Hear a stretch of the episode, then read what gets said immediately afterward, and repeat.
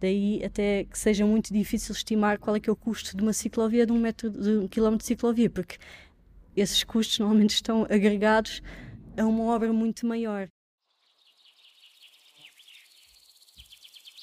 Olá a todos, bem-vindos a mais um episódio do Sustentável, com os mesmos anfitriões de sempre, Tomás Sousa e Teresa Parreira. Hoje temos um episódio que para mim é muito especial, com uma convidada que se chama Rosa Félix, engenheira de mobilidade e trabalhadora da U-Shift. Temos também uma rubrica com a Mariana Lamas que vos deixo para ver no fim. Espero que desfrutem. Muito obrigado.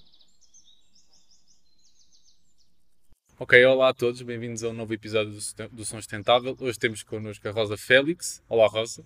Olá. Olá, Rosa. Uh, primeiro, quero que te introduzas um bocadinho o que é que tu fazes e o que é que te entusiasma quanto, quanto à área que tu trabalhas. Ok, então eu sou a Rosa, uh, sou engenheira do território de formação aqui do Instituto Superior Técnico uh, e sou investigadora na área da mobilidade urbana, mais especificamente da mobilidade ciclável, no Departamento de Engenharia Civil e no Centro, no CERIS. Uh, e faço parte deste laboratório que é o U-Shift, que se debruça precisamente sobre estas questões de mobilidade sustentável, não só ciclável, pedonal, mobilidade uh, partilhada e outras formas inovadoras da mobilidade. Um, mas o meu percurso Uh, ou seja, o que me levou também a, a, tomar este rumo foi também ter estado muitos anos como um pouco ativista na, na área da, da mobilidade ciclável, por precisamente começar a usar a bicicleta como, como modo de transporte e por uh, imaginar uma, uma cidade com uma muito melhor qualidade de vida e por desejar isso para, para a cidade onde vivo. E isso foi sempre o que me motivou e foi isso que eu quis uh, colocar as minhas energias, não só como parte do meu dia a dia as minhas horas de trabalho, mas depois também as minhas horas de tempo livre. Também juntei-me depois a associações e também ajudei a criar associações uh, que, que, participam neste tipo de trabalhos, não só a nível de. Pode ser da legislação, de ativismo, de fazer pressão para que as coisas mudem, mas também de outras coisas mais se calhar também necessárias, como ensinar pessoas a reparar bicicletas, como as ciclooficinas uh, e por aí fora. Isto é assim um pouco do, do que eu faço uh, já há alguns anos e, e, é assim que eu me posso apresentar. Boa. E é ótimo quando também podes juntar uma, uma paixão e um verdadeiro interesse à tua atividade profissional e, e sentir que está a ter efeito, não é? Eu quero fazer aqui um disclaimer já para, para a audiência que vão ouvir maioritariamente a voz do Tomás neste podcast, porque ele é um fanboy da mobilidade sim, ciclável sim, sim. e da Rosa. E da Rosa, é verdade. Um... Eu, eu, eu faço aqui um preâmbulo de que introduzi-me a esta realidade em 2017, quando comecei a, andar de bicicleta para a faculdade, que eu moro um bocadinho longe, eu moro na zona do aeroporto, e foi um bocado um desafio fazer 7 km todos os dias para vir para a faculdade sem nunca ter feito. E então a primeira coisa que eu fiz foi adquirir uma bicicleta elétrica uhum. e comecei a fazer esse percurso e fiz até começar a ficar sem a bicicleta, a bateria começar a falhar mais vezes e eu hum, vou vendê-la, vendi depois comprei uma bicicleta de estrada e até agora é o tipo de bicicletas que eu uso porque é mais rápida, acaba por ser mais leve, mesmo quando estou mais cansado não tenho grandes problemas. É mais chata se calhar para andar em dias de chuva, mas pronto, com umas adaptações lá se safa aí é o que eu tenho, o que eu tenho usado. E, e depois na minha carreira mais profissional, focada em parte de engenharia, acabei por fazer alguns trabalhos com, com dados, principalmente utilizando bibliotecas de Python e o Open, Open Street Maps, não é? para, para, para modelar alguns dos percursos feitos pelos utilizadores da Gina. Infelizmente isso terminou, mas é algo que eu ainda mantenho ah, muito ativo como interesse. A minha grande pergunta à Rosa, porque pelo que eu entendi da, da, tua história, é uma coisa que tu gostavas já antes, já te envolveste em associações, mesmo na parte legislativa, que é mesmo a parte da ação, não é? Como a tua carreira profissional, e o que tu referiste foi uh, para ter uma cidade de sonhos, não é? Uma cidade que tu sonhavas. Achas que Lisboa está mais próximo disso? Uh, uma cidade melhor, não é? Uhum. Eu acho que é, que é indiscutível uh, achar que a cidade não está melhor. Ou seja, há 10 anos atrás nós não tínhamos uh, passeios mais largos, não tínhamos uh, pessoas a usar a bicicleta como temos hoje em dia, mesmo que as pessoas tentem ignorar isso. Há, sem dúvida, mais pessoas a usar a bicicleta, vê-se mais bicicletas presas em árvores, em postes, em parques de estacionamento para bicicleta. Um, e, isso é só sinal de que há mais, mais qualidade de vida, que as pessoas não têm de estar uh, fechadas num automóvel ou num, num transporte público um, para fazer as suas deslocações. Portanto, se, se as pessoas até puderem deslocar-se a pé, isso ainda seria melhor para, para chegarem aos locais onde trabalham ou onde querem ir ter com os seus amigos, etc. Um, portanto, a, a, tal cidade dos 15 minutos ainda seria mais desejável se, tu, se fosse uma cidade ainda mais compacta, ou pelo menos que os serviços e os sítios onde as pessoas querem ir estivesse mais perto, é pá, perfeito, e que tivesse condições para, para se poderem deslocar sem o risco de serem atropeladas ou sem o risco de, de sofrerem uh, colisões e, e as mandarem para o hospital com, com gravidade, que eu acho que ainda é uma coisa que, que não está. que ainda não é, não, não é muito seguro nesta cidade. Também, pronto, pela questão da velocidade máxima permitida na cidade, etc. Mas sim, a cidade está uh, melhor, eu acho, mas que há ainda muito por fazer, não é? Nós, na parte ciclável, pelo menos há uma rede muito maior, mas há ainda muitas falhas na rede, ainda há muitas ligações por fazer, há ainda muitos pequenos links que são aqueles uh, links, missing links, aquelas uh, zonas pretas que, que por causa disso Uh, são aqueles elos mais fracos que impedem que as pessoas usem a bicicleta no trajeto entre A e B porque aquela ligação ainda não está resolvida. Temos, por exemplo, o caso do Terreiro do Passo, que é que impede, se calhar, uma senhora com uma criança de fazer uma ligação entre o Parque das Nações até Santos, não é? Porque não tem ali segurança só naqueles 100 metros. Ou mesmo entre Almirante Reis e o Rio, falta aquele bocadinho. Uh, antes isso verificava-se com a Praça de Espanha havia muitas pessoas de Benfica que não vinham para o centro da cidade porque não tinham aquele bocadinho, aquilo era uma autoestrada, quase com viadutos, era impossível, era uma coisa mesmo como um peão olhava para aquilo e epá, como é que eu vou atravessar isto? Mais vale apanhar um autocarro e sair duas paragens mais à frente, que se calhar é mais seguro. Uh, pronto, ainda há muitas coisas por fazer, as coisas também demoram o seu tempo, demoram o seu tempo a ser planeadas, demoram o seu tempo a ser executadas é normal que estas coisas vão mudando lentamente, mas ao menos quando se define uma visão e quando se tem uma estratégia, pronto, ao menos tem-se tem um caminho para onde se quer ir. E realmente a cidade nos últimos, vá, 20 anos, uh, está muito melhor do que, do que era. Não, ou seja, já ninguém quer voltar à cidade que era nos anos 90, quando tínhamos carros estacionados em todas as praças, que não havia um bocadinho para, para se estar, não havia quiosques com, com esplanadas, porque isso, ah, isso era um desperdício de espaço, entre aspas. Para não? É? carros. Exatamente. E em relação mesmo ao, ao planeamento destas ciclovias, ao planeamento da, da mobilidade sustentável, ciclável neste caso, tu sentes que, que houve um bom planeamento? Sentes que durante muitos anos foi só deixa cá ver o que, é que quem é que fala mais alto e vamos metendo aqui e ali? Ou sentes que houve uma estratégia?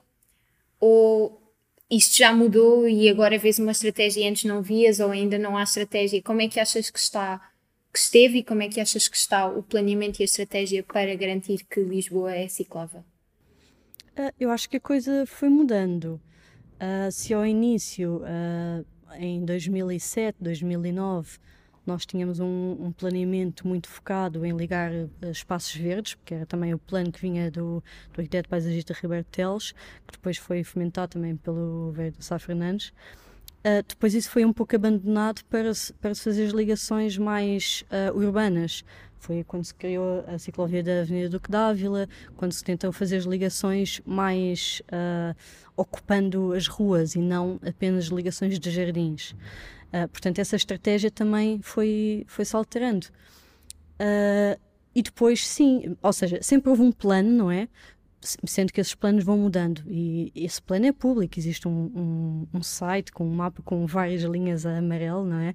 E tracejados, mas que realmente são várias, não, não, tem, não tem propriamente uma, o, o, que, o que se pode chamar uma prioridade ou uma hierarquia de qual é que então é a primeira, qual é que é a segunda, qual é que é a terceira, quais é que são as mais importantes. Não, estão ali várias, uh, sendo que os serviços e a Câmara saberão certamente quais é que são essas prioridades. Uh, é claro que à medida que os anos passam, são claras então quais é que vão ser as prioritárias, e às vezes quando se aproveita que se vai ter de fazer uma obra maior numa certa avenida, então aproveita-se e implementa-se ali aquela ciclovia que já estava planeada. Essas coisas são assim, não... Ou seja, é difícil também pensar que não, vamos fazer só ali vamos reformular aquela via só para fazer aquela ciclovia e não aproveitar para meter candeeiros, aproveitar para fazer, tratar do escoamento um, do, das águas, ou seja, fazer essas obras todas que são necessárias. Normalmente as empreitadas têm muito muitas outros, outras coisas em simultâneo e daí até, é, aqui um parênteses, daí até que seja muito difícil estimar qual é que é o custo de uma ciclovia, de um, metro, de um quilómetro de ciclovia, porque esses custos normalmente estão agregados a uma obra muito maior. Não é como a repavimentação de uma estrada em que consegues saber estimar exatamente quanto é que custa fazer um quilómetro de autoestrada. Não, uma ciclovia não consegues fazer isso porque normalmente vem agregado a uma obra muito maior de toda a reformulação do, de uma rua. Mas pronto, isso fechando esse parênteses. Um, mas isso sim, há, há, as estratégias vão mudando e depois, quando tens uma pandemia em que deixas de ter 40% do tráfego a circular, que 40% do tráfego consegues uh, facilmente suprimir uma via de, de trânsito, no, se imaginando uma avenida com quatro vias, não é? Duas para cada lado uh, se consegues aí ter uh, espaço experimental para pôr uma, uma ciclovia pop-up, pronto, se calhar essa aí passa a ser a tua prioridade e instalas ali uma, uma ciclovia pop-up. Ou seja, a estratégia, o, o, plano, se calhar sempre lá esteve, mas depois quais é que são as vias prioritárias, onde vais pôr uma ciclovia ou não, isso aí é que pode mudar consoante a oportunidade que existe. E essas coisas às vezes é por sorte ou por azar, ou não sei, é, é, é, difícil numa cidade que é tão dinâmica que, e com tantas coisas que acontecem e com tantas interferências, porque tudo isto é um sistema, não é? Tu mexes de um lado e as coisas acontecem do outro, e às vezes uh, uma, uma implicação em, em, Espanha tem repercussões aqui em Lisboa, não é? Um, é, é, difícil ter um plano tão, tão organizadinho e seguidinho, com um cronograma tão perfeito, que as coisas aconteçam exatamente assim. Um, portanto, sim, os, a estratégia foi mudando, uh, pelo menos nessa perspectiva de, de, da orientação da funcionalidade da rede. Um, pronto, e agora vamos ver também qual é que é a estratégia com, com o novo Presidente de Câmara uh, eleito. Uh, se, se, irá continuar também com, com a expansão ou não, ou seja, vamos também ver.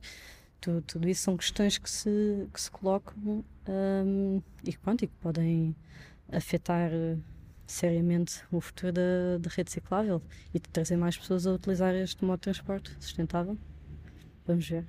Uma questão que eu tenho sobre isso, pronto, há um, há um conceito muito interessante que é, é em geologia, que é o tempo geológico, não é? Que é a ideia de que os fenómenos acontecem em um determinado tempo geológico, que é um intervalo de tempo grande. Isto também é um bocadinho assim com o planeamento urbano, não há um tempo geológico, mas há tempos grandes uh, para determinadas obras e para determinadas ideias. Tu achas que o tempo político se enquadra com isso? Com este tempo de, de planeamento urbano? Um, não, não, deveria, não deveria ser bem assim, não é? Uhum. Ou seja, uh, para grandes estratégias, por isso é que existe um, um plano diretor municipal uh, que normalmente tem uma vigência de 10 anos e que define qual, quais é que são os grandes planos de uma cidade. Um, esse plano diretor municipal, que foi o, o mais recente, acho que é de, da data de 2012, se não me engano, ou 2014, acho que é de 2012, e que agora já devia estar a ser revisto e a ser preparado um novo. E esse deve definir as grandes uh, eixos prioritários do que é que é a cidade para os próximos 10 anos. E é com esse que, que é, pronto, que, que, os, que, que as próximas. Uh, que os próximos executivos da Câmara Municipal se devem reger também e orientar as suas prioridades. É claro que há, que há margem para, para fazer várias obras e várias prioridades e, e, e escolher opções aqui e ali. Um, mas, mas é claro que, ou seja, também nós estamos em 2021, temos agora um, a COP a decorrer, existe uma grande. Um, pelo menos a sociedade começa a, a, estar consciente de que é preciso mudar hábitos, que é preciso uh, estar mais atento à descarbonização e levá-la mais a sério. Um, tudo isso são, são, são questões que, que é importante ter em conta um, e, e, e, ter em conta seriamente, não é apenas em, no papel.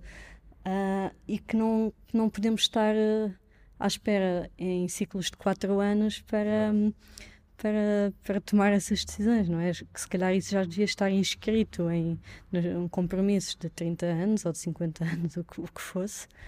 Um, e todas as opções deviam ter uh, fundamentos com isso.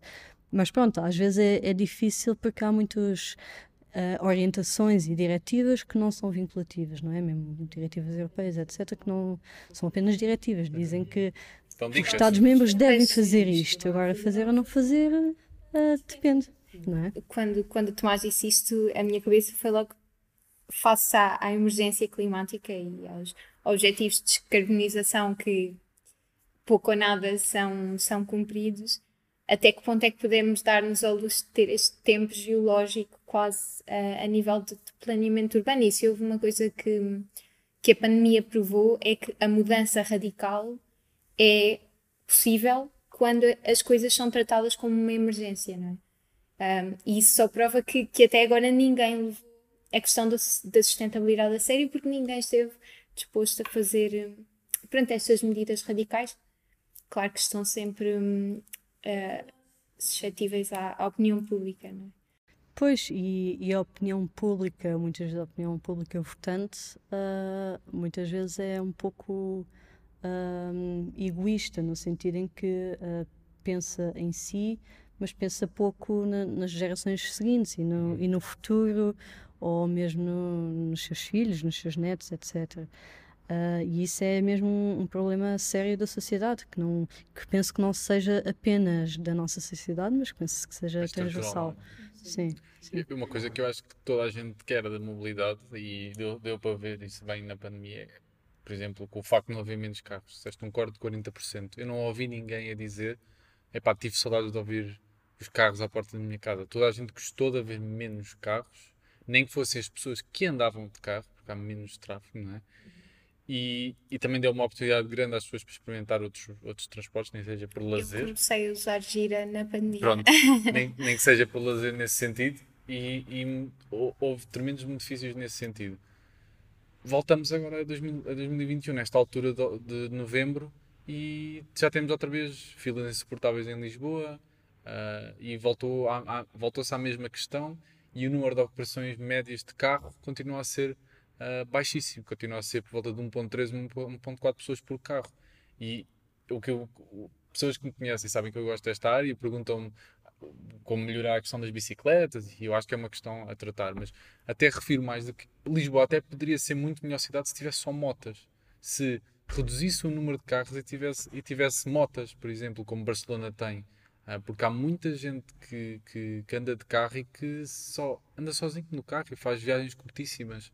E mesmo as pessoas que fazem viagens, viagens mais longas, não é? Não há muita gente a vir da linha de Sintra, da linha, da linha de Cascais, há muita gente a vir de Louros.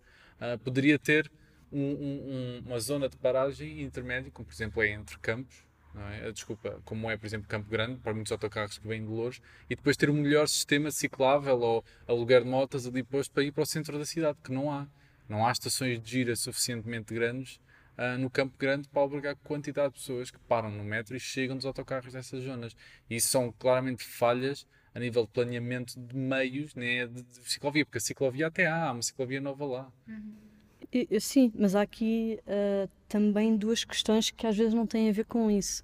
Uh, por um lado, é, é, ou seja, grande parte, e, e até penso, os estudos do, do INE que foi, houve um inquérito à mobilidade em 2017, 2018, que diziam que cerca de um terço das deslocações em Lisboa um, tinham como motivo acompanhar familiares. Ou seja, isto traduzido é levar crianças à escola, ou trazer uhum. crianças da escola, ou levar idosos a algum lado. O que quer dizer que, uh, e mesmo, mesmo o inquérito que é feito anualmente às crianças na, nas escolas primárias, que é o Mãos ao Ar, que, é, que a Câmara Municipal de Lisboa faz, uh, diz que 51% das crianças vão para a escola de carro. Quando nas escolas primárias o suposto até é, e pelas questões de, de, residência, não é? Que elas estão abrangidas, o suposto é elas deslocarem-se a pé, porque estão a uma distância mais ou menos de 500 metros. Um, o que é que está aí mal? Porque é, que, porque é que as crianças não estão a ir a pé para a escola, não estão a ir em modos sustentáveis, autocarro, o que quer que seja? Porquê? Porque se calhar uh, a escola também, as condições à volta da escola não estão a, a, dar essa segurança, ou os pais não confiam que as crianças vão de uma forma segura para a escola. Porquê? Porque há demasiados carros, porque as velocidades são excessivas, porque tens carros estacionados em todo lado, em cima das passadeiras, etc. Ou seja, isto também é uma pescadinha de rabo na boca.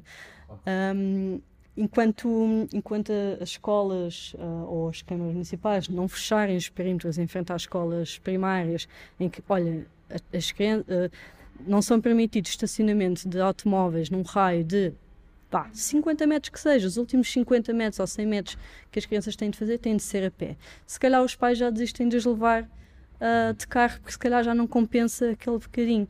Pronto, isso são pequenas medidas que, que se calhar ajudaria a que essas viagens que são imensas já não fossem feitas de, de automóvel particular.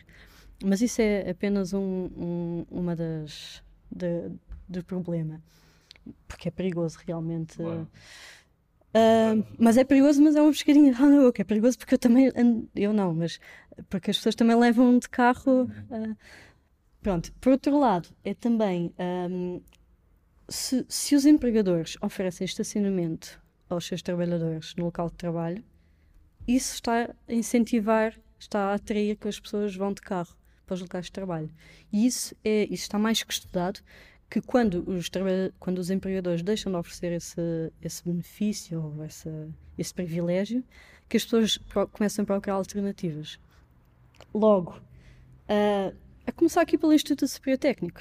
O Instituto Superior Técnico está numa área central da cidade, com várias uh, parques de estacionamento subterrâneos ao lado, com três linhas de metro ao lado, com estações de comboio ao lado, com várias carreiras de autocarro, com ciclovias, com estações de gira e mesmo assim o Instituto Superior Técnico oferece gratuitamente uh, um, estacionamento aos seus trabalhadores e uh, funcionários.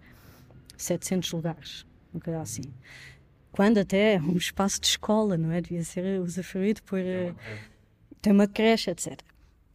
No centro da cidade. Isto é mesmo prime é espaço enfim, um, se o Instituto Superior Técnico ou outras empresas aqui também no centro deixassem de, de oferecer esse, esses lugares de estacionamento ou começassem a cobrar uma taxa 70 euros por mês, um preço de mercado que daqui das garagens aqui ao pé. Se calhar os, as pessoas começaram a pensar em, em, outras alternativas e encontrar soluções para vir noutros modos de transporte ou procurar carpooling a fazer esses, esses esquemas. Pronto, isso também ajudaria a, a baixar. Um, pronto, são, são, são, são questões que às vezes não é, não é a própria Câmara Municipal que consegue solucionar. É claro que a Câmara Municipal pode solucionar se não, não se fizer com medidas de ah, a partir de agora o estacionamento é grátis para residentes na primeira meia hora, pronto, coisas assim que em nada ajudam a este problema, só vêm é, a prejudicar. Um, mas pronto, é, também se tem de, tem de ter o pau também para, para não incentivar que haja mais uh, atração e geração de viagens pela, de automóvel pela, pela oferta de estacionamento. Eu, eu nessa, nessa linha, tu, uma das tuas últimas publicações, eu vou dizer aqui parte do título, que é Build it and give them bikes and they will come. Uh, e um bocadinho sobre a motivação das pessoas, que acaba por ser uh, o que estivemos aqui a discutir. Eu uh, estudei um semestre em Pequim e lá houve um dia que a nossa professora de chinês chegou atrasada porque ela estava já atrasada e depois descobriu que naquele dia ela não podia levar o carro para a cidade porque eles têm aquela medida que não é única em Pequim Uh, mas em que se o teu carro acaba numa num certo número da matrícula, então não podes entrar na cidade nesse dia, um bocadinho a tentar controlar o trânsito. Uh, e portanto, a minha pergunta era mais no sentido de tu achas que a mudança, como tu diz aqui, por exemplo, em que foi o fornecimento de uma rede ciclável e as pessoas acabam por, um, por aderir, ou achas que tem de ser também um bocadinho imposto, por exemplo, através destas medidas em que a Câmara dizia simplesmente não entram carros? Neste, qual é que é o equilíbrio? Sim, tem, tem de ser um pouco de cada, ou seja, tem de ser a cenoura e o pau. Não pode ser só um, oferecer coisas boas, também tem de ter, uh, lá está, tirar as coisas uh, neste caso, a, prejudicar a oferta de estacionamento ou colocar entraves à utilização depois de X horas. Uh, claro, tu, tudo isso são. ou, ou aumentar o, o preço de, de, combustível, ou sei lá, não, não, não estou a advogar isso, mas uh, todas essas medidas também uh, têm de ser por aí, porque senão. Uh, as pessoas não, não mudam de hábitos só porque, porque têm uma coisa boa. Aliás, isso é das coisas que nós também estudamos na, no nosso grupo de investigação, um, no nosso laboratório no eShift é como é que as pessoas alteram os seus comportamentos.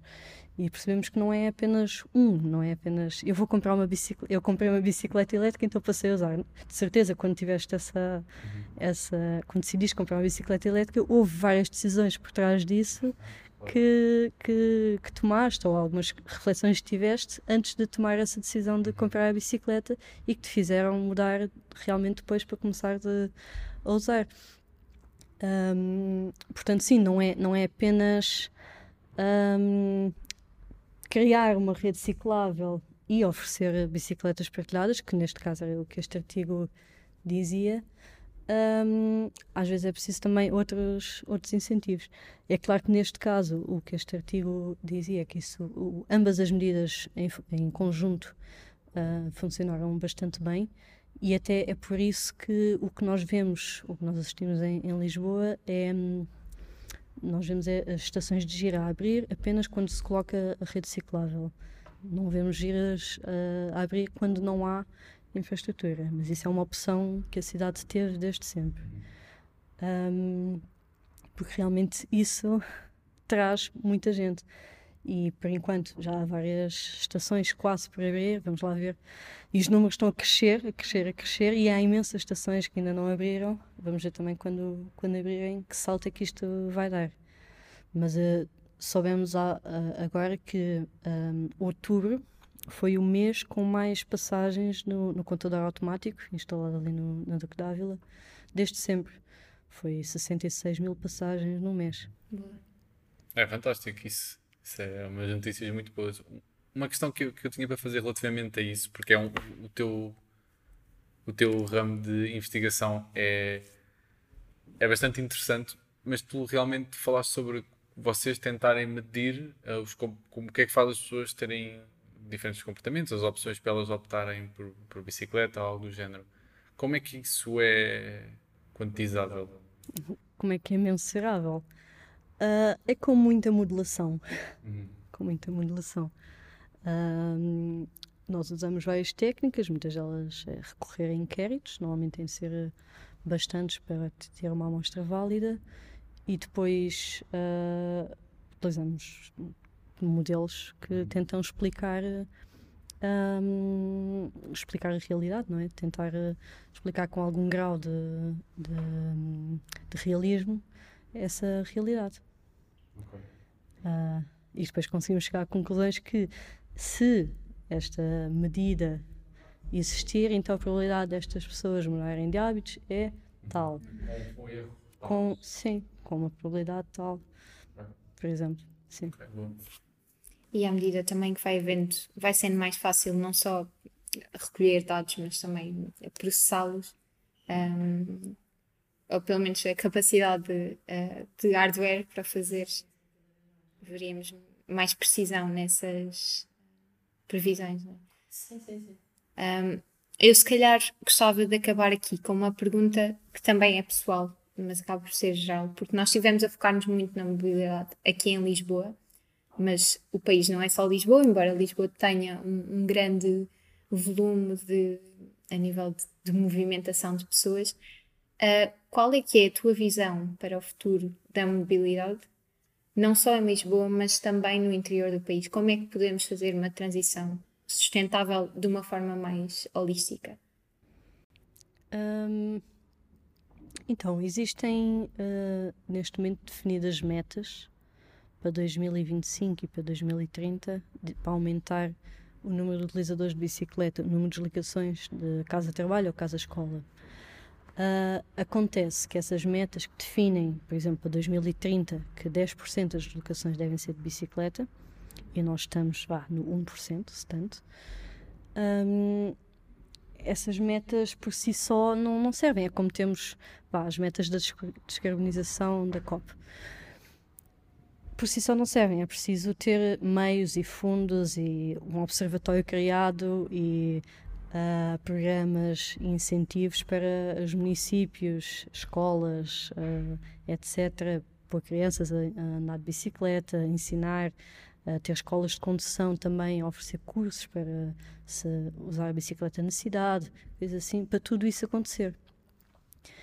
Um, eu penso que isso seria um, um dos passos para isso ser uma realidade e depois também formar uh, técnicos, uh, não só nas câmaras municipais, em consultoras, etc., que saibam desenhar uh, infraestruturas cicláveis seguras, porque muitas vezes não sabem e põem pessoas que também não, pá, nem, nem sequer andam de bicicleta e depois desenham tipo ângulos de 90 graus para entrar numa ciclovia, coisas assim, como já estamos habituados a ver. Um, isso seria muito importante fazer essa formação intensiva para todo o país, não é? A capacitação para todo, todos os municípios para realmente haver um programa nacional um, que levasse esta meta a sério. Uh, e que em 2030 uh, ah, realmente, mesmo que não se chegasse aos 10% e que se chegasse aos 5%, que já é um número bastante uh, realista e bastante bom, um, Portugal ser orgulhosamente um país ciclável. mas pronto, é, é, um caminho que, que eu penso que não seja. Ou seja, é preciso meios, mas que não é preciso uh, não está ao nível de construção de barragens, uh, terceiras travessias, etc, etc. Uh, é possível e que é preciso também lembrar que a médio e longo prazo todos estes investimentos têm ganhos exponencialmente maiores do que os investimentos que são feitos, porque são poupanças a nível de saúde, a poluição atmosférica uh, reduz, portanto, também a nível de, do ar que respiramos, etc., e incrementa a atividade física, sinistralidade reduz e com isso também vários custos para, para o erário público. Um, e pronto, e por aí fora são, são mesmo investimentos que, que devem ser feitos e que já, já estamos tarde para fazer. Lisboa foi, está a ser pioneiro nisso. Uh, outras cidades também começam a fazer, uh, Lolé, Vila Moura, Quarteira, também tem, tem sido Algotim, um, Torres Veras, mas é preciso arrancar uh, seriamente e levar uh, essa estratégia nacional a sério. E pronto, andem de bicicleta, com capacete. também é uma discussão. Sim. Pronto, acho que estamos Obrigada, Rosa. Muito obrigado pelo convite, gostei muito. Olá, bem-vindos outra vez à rubrica do Reboot. Hoje temos connosco a Mariana. Olá. Hello. Olá, Mariana. A minha primeira pergunta para ti, Mariana, é o que raio é que tu fazes no Reboot? Então, eu sou head de, do departamento People and Logistics e juntamente com mais três uh, raparigas, a Maria João, a Maria João e a Inês, nós uh, tratamos do bem-estar da equipa e de gestão de projetos em termos logísticos. E consegues especificar em 30 segundos, faz-nos uma lista das tuas funções. Porque é que um projeto como o Reboot uh, devia ter um departamento de PL? Um minuto. Ok, eu acho que não é só o reboot, eu acho que todo, todos os projetos, todas as empresas devem ter um departamento de People and Logistics, uhum. porque uhum. é importante haver sempre alguém focado nas pessoas, porque para os projetos acontecerem, os projetos precisam de pessoas e estas pessoas precisam de estar motivadas e terem espaço para falar e para serem ouvidas quando é necessário. E logística à parte, que isso acho que qualquer departamento consegue, bem ou mal, fazê-lo, tecnicamente Uh, uhum. É muito importante haver este espaço para as pessoas. Ok, e tu estás no, departamento, no, no projeto desde o início, uh, que já fez uhum. um ano, parabéns a você! Uhum. uh, qual é que tu dirias que foi, ou que é, o maior desafio, mas por outro lado também o que é que é assim mais recompensador, o que é que te mantém motivada? Hum. penso que o maior é difícil, é difícil. E já vais perceber porquê. Acho que o maior desafio é conseguir arranjar um equilíbrio em um meio termo entre pessoas tão diferentes que nós temos na equipa. Que a nossa equipa tem muitos, muitos tipos de background e personalidades também. E isso faz com que haja pessoas que preferem, muito, por exemplo, em termos de team building, coisas muito mais criativas e controladas e com desafios, e há outras que é completamente o oposto. Coisas muito livres, ou muito racionais, lógicas e etc. E para nós o maior desafio é conseguir equilibrar uh, isto, quer em termos de trabalho, quer em termos de atividades mais de bonding entre as pessoas. Um, qual foi a outra pergunta, Teresa? O que é que te mantém motivada? Porque é que ainda não deste o base? é pá, dar o base é muito agressivo. Sinceramente, acho que o que me motiva uh, não, é mesmo a parte das pessoas e não a parte uh, logística. Gosto muito da gestão de projetos e de conseguir levar um projeto ao cabo, ou seja, do início ao fim, ver os resultados. Um, mas principalmente aquele sentimento de coração cheio de que toda a equipa esteve lá e esteve em conjunto a desenvolver cada um das ideias que vieram deles e desenvolveram em conjunto e, porque nós temos muito aquele sentimento de complementar-nos. Uhum. Um, e pronto, acho que é isso, é, é, o que me deixa mais feliz.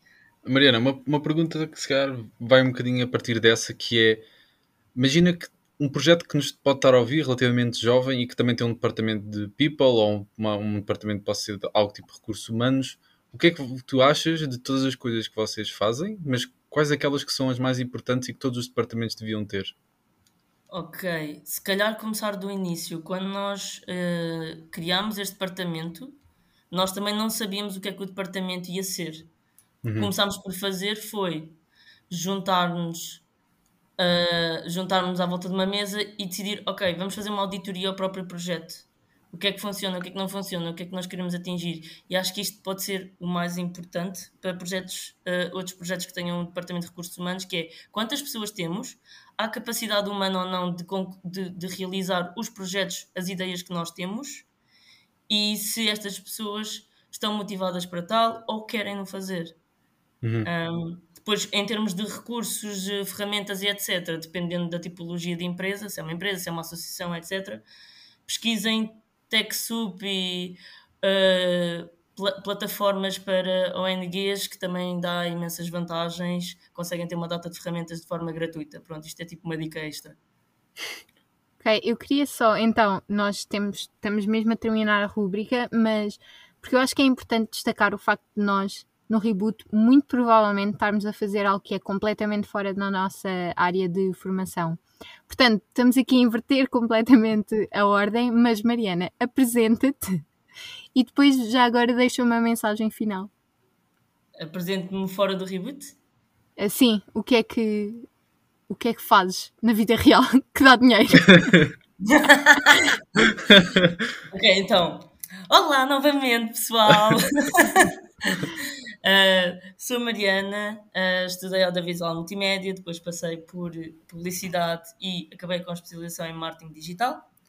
Uh, já trabalhei em agências, já trabalhei em, em termos de freelance e agora estou numa startup de tecnologia na área da saúde, liga enfermeiros em instituições de saúde. e tem sido um grande desafio, ainda nunca tinha estado numa startup. Uhum. E estou responsável pelo departamento de marketing e comunicação. Que é, não tem nada a ver com o que faço no reboot, mas sim. Eu acho que para terminar era mesmo só agradecer-te pelo teu trabalho. Oh. Obrigado. Oh, obrigada. És incrível, Obrigada, Mariana. Mariana.